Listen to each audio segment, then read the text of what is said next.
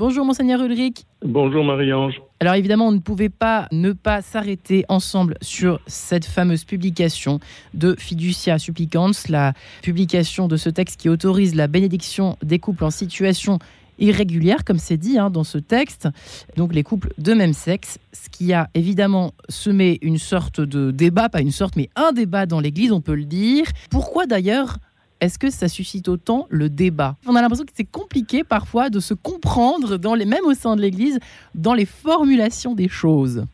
Ben, je vais essayer d'être simple et clair. Je, crois, premièrement, que euh, l'Église est, chargée, ça je, cite simplement le, Concile de, Vatican II, est le sacrement de l'amour infini de Dieu que, le pape Paul VI explicitait en disant l'Église du Christ a été voulue par son fondateur comme une mère aimante de tous les hommes et dispensatrice du salut. Donc, euh, elle est, elle est faite pour aller euh, rejoindre chacun là où il est dans, dans son chemin de vie. Et, et cela, c'est la, première, euh, la première chose. Elle est faite pour annoncer cela, pour annoncer la, miséricorde de Dieu à, tous les hommes et femmes que nous sommes nous, ne sommes pas des, des champions et des, des, des, gens sans, comment dire, des gens parfaits.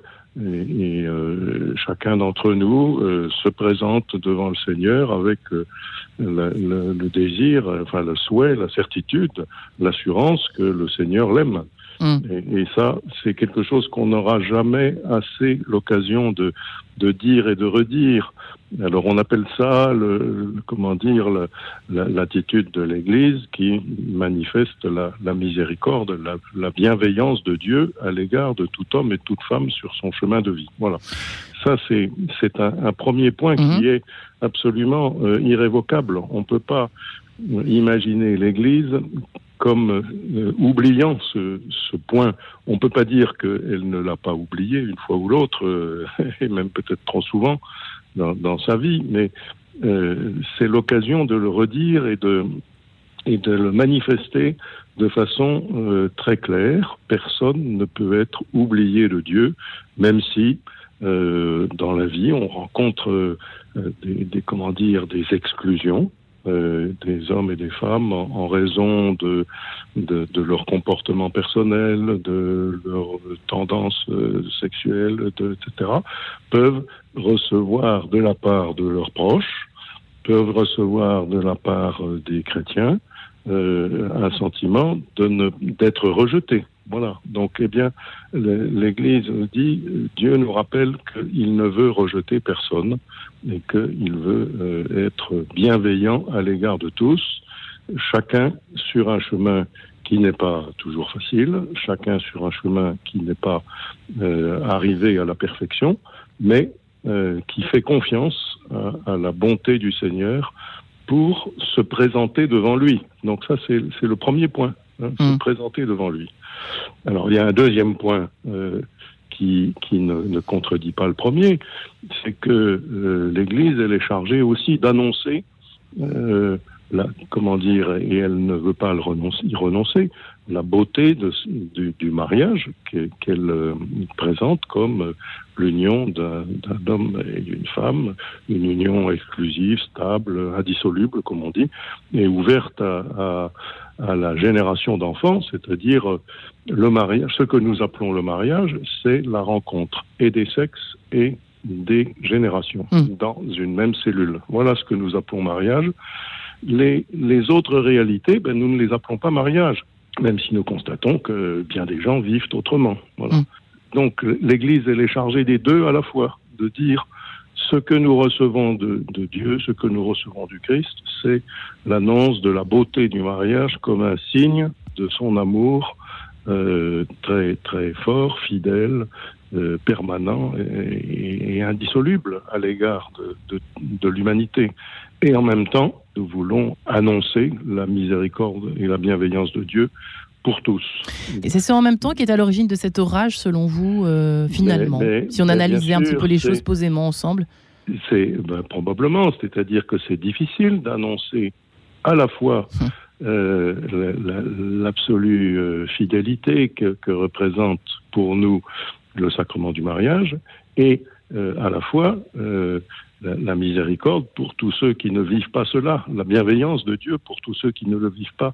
Mais nous ne serons jamais, euh, l'Église ne sera jamais, euh, comment dire, dispensée euh, d'annoncer les deux à la fois, de, de vivre cette tension permanente.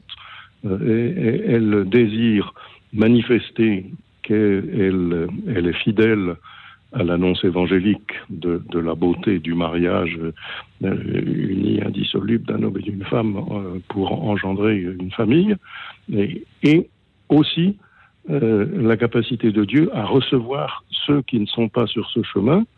Elle indique la voie du mariage comme une voie très belle et comme un exemple à, essayer de, vivre et à croire que la, force de Dieu aide à le vivre. D'un autre côté, elle n'oublie pas que beaucoup ne, vivent pas cette situation et que pourtant ils sont aimés de Dieu. Et pour terminer, monseigneur Ulrich, qu'est-ce qu'il y a derrière cette, euh, cette déclaration du Saint-Père, en tout cas du Vatican, parce qu'on ne sait pas trop, oui, du dicaster, on va dire ça comme ça. oui, j'imagine que le pape est quand même derrière. Oui, oui, Qu'est-ce qu'il y a derrière cet événement, quelques jours avant Noël, cette publication? Qu'est-ce qu'il y a derrière, en fait? qu y a Donc, Comme volonté du Saint-Père. Vous n'êtes pas le Saint-Père, eh ben, bien sûr. mais Non, mais la, volonté, c'est que euh, on ne euh, comment dire, que on ne transforme pas euh, cette euh, manifestation du bienfait de Dieu à l'égard de tous, qu'on ne mette pas sur le même plan que l'annonce de, de, la beauté du mariage, c'est-à-dire à la fois l'Église veut toujours manifester que ce qu'elle croit relativement au mariage doit être valorisé et, mm. et, et euh, si on se met à faire des, des rituels, euh, si on se met à écrire des rituels euh, pour, euh, comment dire, canoniser des, des situations euh, qui ne sont pas celles, celles-là, euh, bien sûr, on, on, va troubler on va troubler ceux qui, qui vivent euh, la, la, fidélité dans le mariage. Et, et donc, c'est cette difficulté-là qu'il faut montrer. Ce n'est pas euh, la miséricorde de Dieu, la bienveillance de Dieu à l'égard de tous, elle est certaine, mais euh, nous avons la charge aussi de valoriser euh, la bonne nouvelle du mariage. Donc, euh, des gens certainement ont peur qu'on on oublie cette bonne nouvelle du mariage en disant toutes les situations, toutes les situations sont bonnes. La question n'est pas toutes les situations se valent. La question c'est est-ce que nous sommes capables de montrer que nous accueillons tout le monde sur son chemin en lui euh, faisant espérer vraiment que, que Dieu va l'aider sur son chemin qui peut être aussi un chemin euh, à travers lequel il le rencontre. Voilà. L'esprit de finesse qui est parfois difficile à ben pratiquer oui, dans ce mais, monde un peu manichéen parfois. Ben oui, et nous ne sommes L'art pas de la nuance. justement. Et vous êtes là pour le rappeler, monseigneur Ulrich. Voilà. Merci beaucoup. Si. Très bon week-end à vous, évidemment. Très bon week-end.